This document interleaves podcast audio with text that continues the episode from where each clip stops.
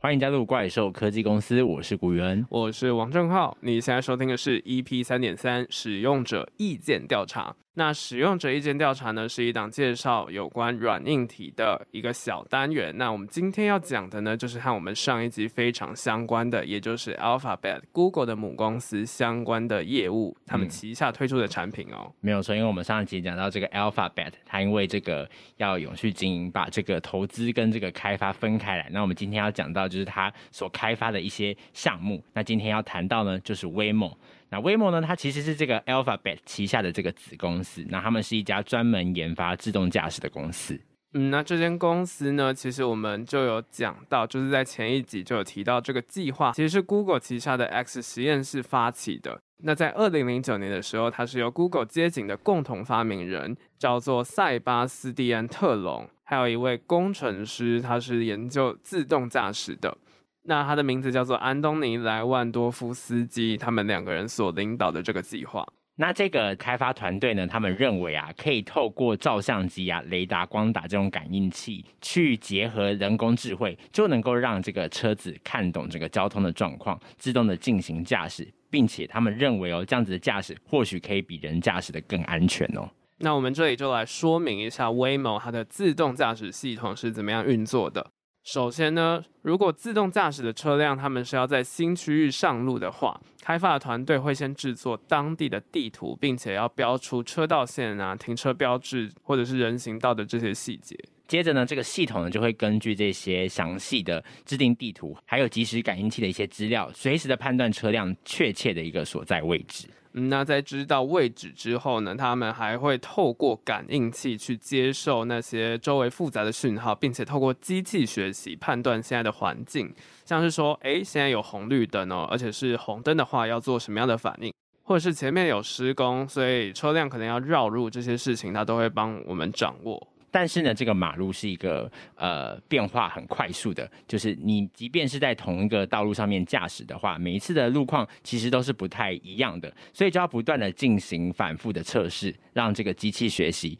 在遇到不同的状况时可以做出最佳的反应。那最后呢，会根据全部的资讯去规划一条最适合的路线，然后 Waymo 这个自动驾驶的系统呢，也就称为 Waymo Driver。那整个团队到这个二零一二年的时候呢，他们就公开了展示他们自动驾驶技术的一个赛车，叫做 Google。那它这个 Google 是 G O O G O L，并在当年的五月份的时候呢，在内华达州政府的允许下，它就可以正式上路了。嗯，也经过三个月的测试之后呢，当地的机动车辆管理局就有为 Google 的无人驾驶汽车颁发了合法的车牌，而且呢，还用了非常醒目的颜色，红色哦，就是为了要让路人一眼就可以看到 Google 这个特殊的型号。嗯，不过到了目前为止啊，其实自动驾驶车呢，它还是必须要有人在车内监控。那这个车内监控的人员叫做安全驾驶。那到了二零一七年的时候啊，Google 就决定要将这个自动驾驶从实验性质转为商业化。但是其实 Waymo 最终的目标还是要做到可以完全的自动驾驶。所以威某也就有想要在不配置安全驾驶员的情况下去测试那些自动驾驶的汽车，然后在美国的凤凰城呢，也有进行有限度的载客服务。嗯，到了二零一八年的时候啊，那他们就开发了这个自动轿车的服务，叫做 Waymo One，它就正式的推出市场了。这件事情也象征着自驾车正式的一个上路。那目前的话呢，是在旧金山的街道已经可以看到这个呃全自动驾驶车在路上穿梭的身影了。嗯，甚至在今年的二零二二年三月啊，还推出了没有配置安全驾驶的自动驾驶服务，不过只有开放给微模的内部员工使用啊。那 Waymo 呢？除了自驾轿车的服务之外啊，那他们也将自家的这个 Waymo Driver 应用在这个其他的车辆上面，像是在二零二零年的时候，他们就把它放在货车上，也开发出了他们的货车服务，叫做 Waymo Via。那这个就是 Waymo 公司三大服务，分别是 Waymo Driver 啊、呃、Waymo One 跟 Waymo Via。诶，这个就让我有点想到说，有点像是 Amazon 的 Prime Air 这种服务，它其实是开发出非常多有趣的应用，甚至是也体现在整个的物流技术上面。没有错。不过，就是正在大家觉得说这件事情已经发展到一个轨道上的时候，就突然出现了一个小小的瓶颈。在去年二零二一年的时候啊，这个 Waymo 的第一任执行长 John Grafzik 就他就离职了，而且接续呢，Waymo 的两位高阶主管也离职。那这个时间呢，Waymo 就陷入瓶颈。那有网友就表示说，这样子的现象是不是表示 Waymo 的一个自动驾驶的时代要结束了呢？像是英国的媒体《金融时报》，他就有觉得说，这位执行长他突然离开，可能就是管理层不满意他在威某的表现，而且就觉得是说自动驾驶的商业化速度太慢。不过，造成这样子一个商业化的一个速度太慢的一个现象，其实不是一个偶然发生的事件啦。其实，一般国际上认定自动驾驶是分为五个层级，那其中在前两个层级呢，就必须由驾驶人主动监控驾驶的环境，而系统呢，只是驾驶人的一个辅助而已。嗯，也就是说，其实一开始的前两级都是那种驾驶人还是有自己的掌控权，只是可以手动调整成自动驾驶的状况。那到了第三级，其实才是进入到真正自动驾驶的一个范围。这个等级的车辆，它是可以在大部分的情况就可以自动驾驶。不过在驾驶的时候呢，其实还是要随时去控制那些车辆啦。嗯，到了等级四的时候，其实整辆车子已经可以完整自驾了。那车辆可以执行转弯啊、换车道、加速的工作，驾驶都不需要介入控制，除非是在有特殊的情况，像是遇到意外啊，或是严苛的气候条件，或者是呃，可能因为这个视线模糊的状况下的话，那驾驶才会需要去接手操作。目前像是 Waymo 啊，或者是 Uber 的自驾车，其实都已经有达到这样子的一个等级了。不过啊，即使是到了第四级这个等级，已经看似是说基本上大部分的应用都可以是靠无人驾驶进行了，但是呢，其实它还是有一些缺陷的。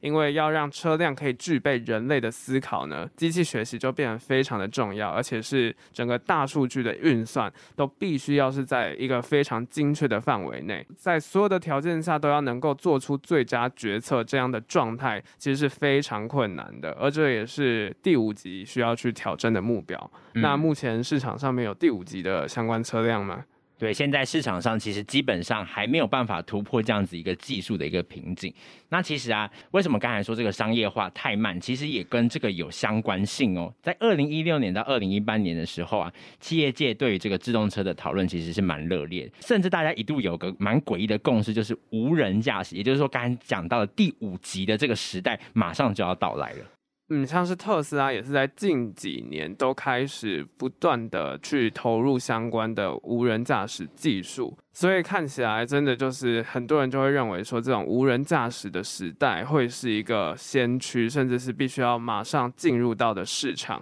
但是这个时候啊，Grafzik 他对自己的自驾车技术的理解和过去他自己在传统车厂担任主管的经验呢，他其实就讲到一件事情，就是其实是未来几十年内啊。自动驾驶汽车呢，还是没有做到百分之百，在整个汽车的产业上面都是自动驾驶。那完全自动驾驶呢，根本其实是不可能的，尤其是因为考量到现在现实生活中有非常多不可控的因素，所以他就认为说这件事情是蛮难做到的。嗯，但是碍于这个上司跟这个投资人的压力，这个第一任的 CEO Grafzik 他还是不得不硬着头皮继续推动 w a m o 的商业化。诶，这边就可能有一些端倪，就是他为什么最近他要离开，可能其实从很早以前就已经埋下这样子的一个伏笔。那事实其实也正如这个 Grafzik 预期的一样啊，到了今天哦，自动驾驶的普及始终是非常缓慢的。像我们刚刚其实就已经讲了，Waymo One 它的应用呢，其实只有在凤凰城还有旧金山有提供这样子的服务，而且技术等级呢始终是在等级四，没有做到最高级等级五。嗯，那这样的原因就是因为自动驾驶的系统啊，它去适应一个环境就必须要经过超大量的学习，才有可能做到接近人的判断，而要达百分之百的准确率，基本上是。很困难，甚至是无法达成的。即便是达到可以接受的标准，也需要非常大量的一个时间。嗯，这就是为什么在技术上始终还是没有办法突破的最大关键。因为这些技术呢，就是必须要进行反复的测试，然后反复测试呢，就是非常的耗时间。那其实啊，即便是这个人啊，我们在遇到一些紧急危机的时候啊，也不见得能够做到最佳的一个决策。那如果说只是让这个电脑的一个学习，它按照一个指令一个指令动作的话，那当这个遇到车上乘客跟这个外部的人都有一个生命危险的时候呢，这个机器到底要怎么样去做判断呢？这其实也是一个蛮大思考的一个方向。嗯，就是这种意外的造责啊，到底这种错应该要归咎在谁上面？其实都是不管是在法律层面，又或者是在伦理道德层面，都是必须要去思考的问题。也就是说，这种自动驾驶技术，它势必是可以改变我们的生活，让我们的整个驾驶。或者是让我们的交通状况更加的便利，或者是有秩序，但是呢，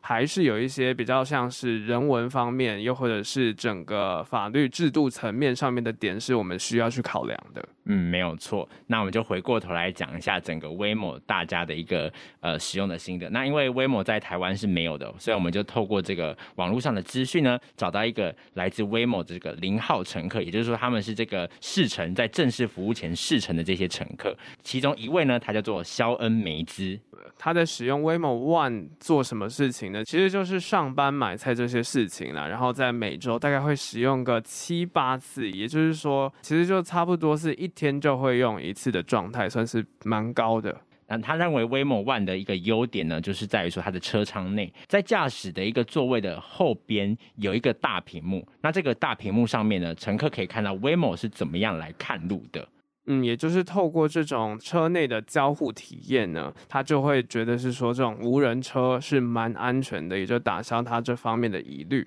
因为梅兹他就可以很清楚的透过这个技术去知道周边所有的状况，然后威某接下来的行动也是在他的掌握之中的。而且他说，这个 Waymo One 的服务啊，在叫车的时候啊，就是其实也跟其他这个共享车的服务差不多，就是简易，基本上就是打开 Waymo One 的这个 App，那你选好你要上车下车的地点，就等这个无人车来接送就好，不会有更复杂的一个设定。嗯，那至于缺点的部分呢，他就有说到说，Waymo 它虽然是非常方便舒适的，但是呢，因为它毕竟是无人驾驶，而且是那种还没有被法规完全认可的这种技术，所以它有时候就会过分谨慎，就像是新手司机那种感觉，行事非常的小心。让人就是，如果遇到紧急状况的话，他自己心情也会蛮紧张的。嗯，像是这个梅子啊，他就说有一次啊，这个 Waymo 在这个没有信号灯的这个左转道，他就停了很久很久，然后结果后面都已经塞车了，一直按喇叭。但是你想也知道嘛，这个无人车怎么会对后面的喇叭有这个反应呢？嗯，真的就是 他这还是没有办法像人一样可以当机立断去做出当下最好的决策。那还有一次啊，就是他这个在坐这个威摩车去这个 Costco 买菜的时候，那在当地的这个行人道跟这个抢道的车辆真是太多了。那威摩就是在这个时候，他的决策就陷入了一个迷茫。那这件事情他还必须要透过联络客服才能得到解决。所以就是在一些比较复杂的一个道路的情况下，其实威摩的这个 driver 其实还是没有办法很。快速用一个最好的决策来来解决所有的一个事情。我宇文在了解了这个 Waymo 的技术之后，会想要去体验看看这种 Waymo 的技术吗？嗯，其实我会蛮想要试试看的，因为就是那种进去，然后哇，完全是。自动操控的那种状态，其实我在过去这个高中的时候，我们学校曾经有类似的这种无人公车的时候，我就曾经有上去过。然后虽然它只是往前走，可是你一切都觉得好新奇哦，哇，上面完全没有人呢，就是觉得现在真的时代已经越来越进步了。嗯，因为像是台湾，其实有些大学就是专门在研究这方面的相关技术。那具体而言，到底是什么呢？我们会在之后的集数讲红海的时候和大家分享哦。至于如果你想要体验 Waymo 的技术，就可以和我们上一集讲的一样，就是你可以去多伦多他们的智慧城市去使用看看哦。那关于硬体的部分，我们先讲到这边休息一下，等一下我们再讲到一个好用的软体推荐给你。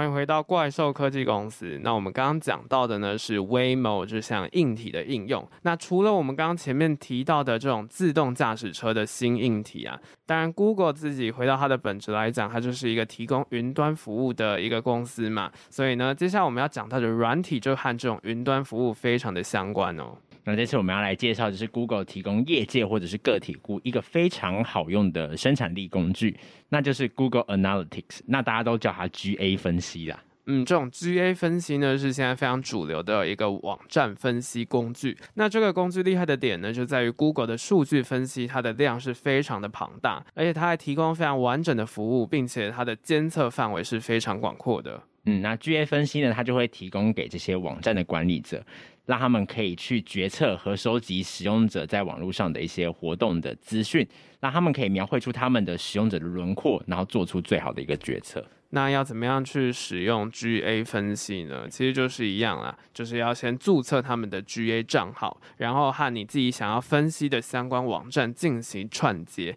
然后就可以让自家网站它的数据被 GA 分析追踪喽。一旦成功串接之后呢，我们就可以从 GA 分析去看到我们的一个用户的资料，并透过他们内部提供的各种报表，进一步的了解自己的目标对象，也就是所谓的 TA。那还有开发客户的管道啊，使用者的行为，或者使用者看过的网站后，实际做出相应行动的一个转换率。那这个其实呢，也是 GA 分析里面的四大报表。那这项服务啊，非常的方便，但是呢，就会有人去质疑说，这种公司去追踪用户资料，会使得 Google 成为一个中间商嘛？所以 Google 它是不是就有可能去得到全部的资料呢？如果这些资料受到骇客的攻击，或者是 Google 拿来做有心的利用的话，那应该要怎么办？是不是就把自己的资料外泄出去了？嗯，那 Google 对此有解释到说，GA 分析它本身是有通过相关的安全性认证，那其实官方也有提供这个隐私权的政策与规范啦，嗯，再加上 GA 搜集资料，它理论上是搜集不到业者他们的营运数据，还有会员的详细资料，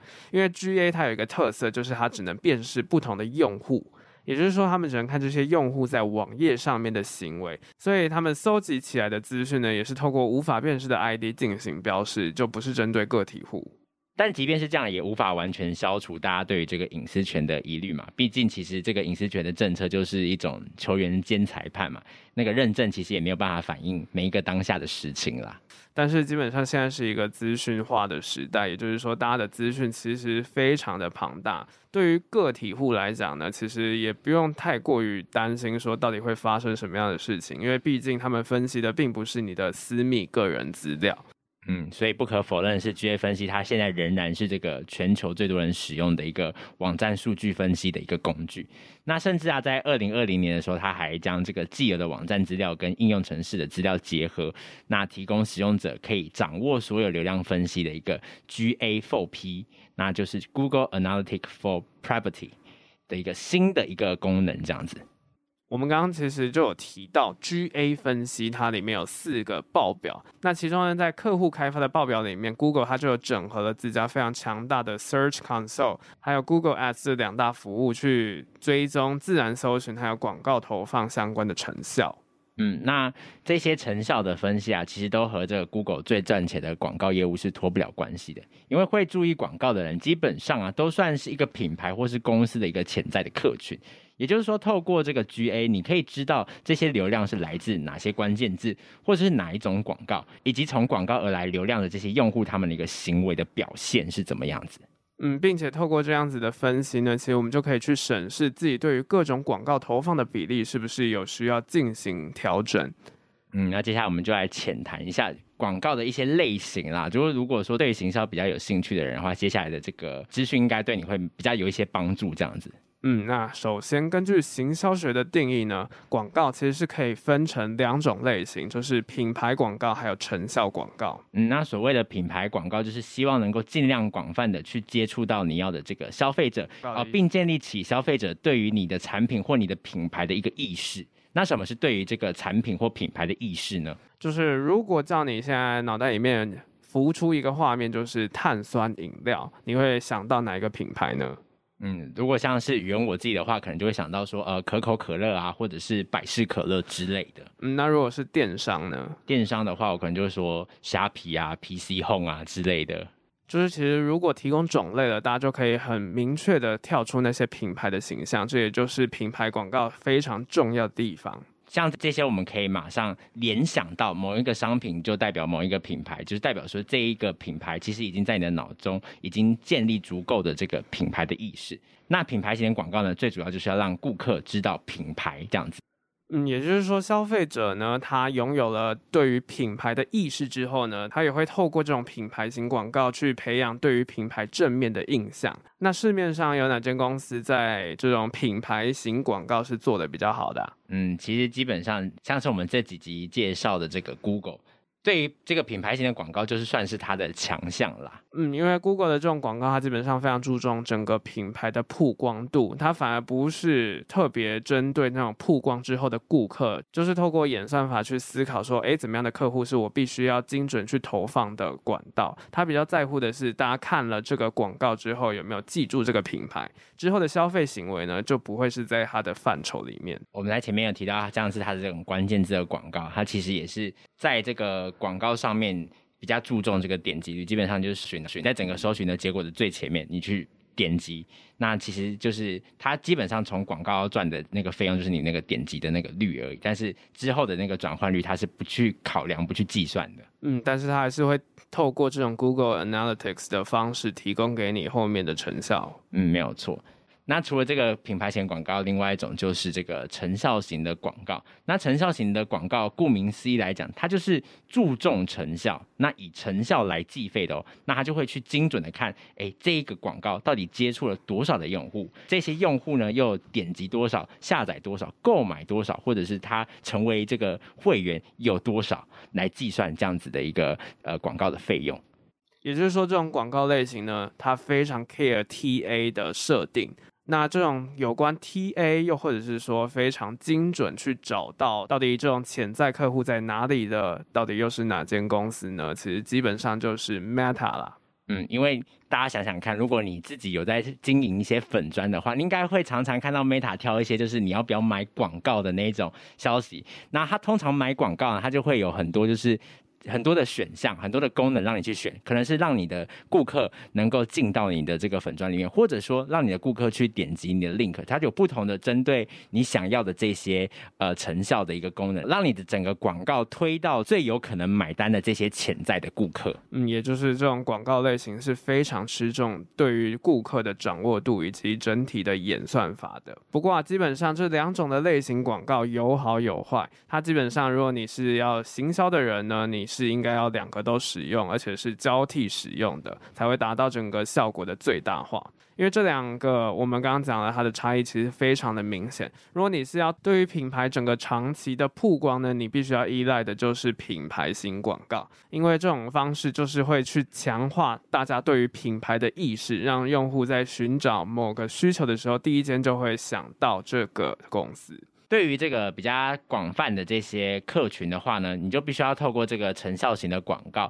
那透过这样的过程中，你去找到你的目标对象跟你的潜在的客群。像是如果是新产品发表，或者是你有什么样的促销活动的时候呢，其实透过拉高这个成效型广告的比例呢，你是可以有效去打进真正想要你产品的一些客户，也就是潜在用户，他们会更加的去支持你的这个品牌。那就是要多加的善用这种品牌型广告和成效型广告，达到不一样的成效。嗯，先透过品牌型的广告进行曝光之后呢，然后再透过成效型的广告去找到这些潜在的用户，然后找到这些潜在用户之后呢，我们再透过品牌的广告去强化他们对这个品牌的一个意识。接下来，我们再透过这个成效型的广告去刺激更多潜在的用户，就是这样子一个循环，让整个企业能够更呃往一个好的方向持续的发展。最后呢，我们就来谈到我们的使用者心得啦。这次请到的使用者是小倩，她的使用满意度呢，对于这个 Google Analytics 的满意度十分里面有提供八分哦。给出这样子分数的一个优点在于说，因为他觉得数据是非常完整跟详细的，可以帮助他推测自己之前发布的文章的状况是如何。他说如果没有 GA 的话，基本上就没有办法了。他因为他可能也没有想到说其他网络有什么工具可以去监测他的这些数据。嗯，但是在缺点的部分呢，就是它的界面是蛮复杂的，而且有些指标其实是蛮多专有名词的。如果就是不知道那数字代表什么意思，其实你就会很难分析。又或者是说，你想要特别针对某一个数据去进行分析的时候，其实如果你找不到它到底放在哪个位置的话，你也是很难去操作这些流程的。所以他就觉得是说，这点是他觉得蛮麻烦的地方。所以这个 Google 有相关的一些教学课程啊，那关于这个 GA 或者是一些数位转型的课程这样子。那关于今天的硬软体就介绍到这边，如果有什么这个相关的一些意见，都欢迎在我们的留言区或者是 IG 粉专来留言给我们。我是古元，我是王正浩，大家拜拜，拜拜。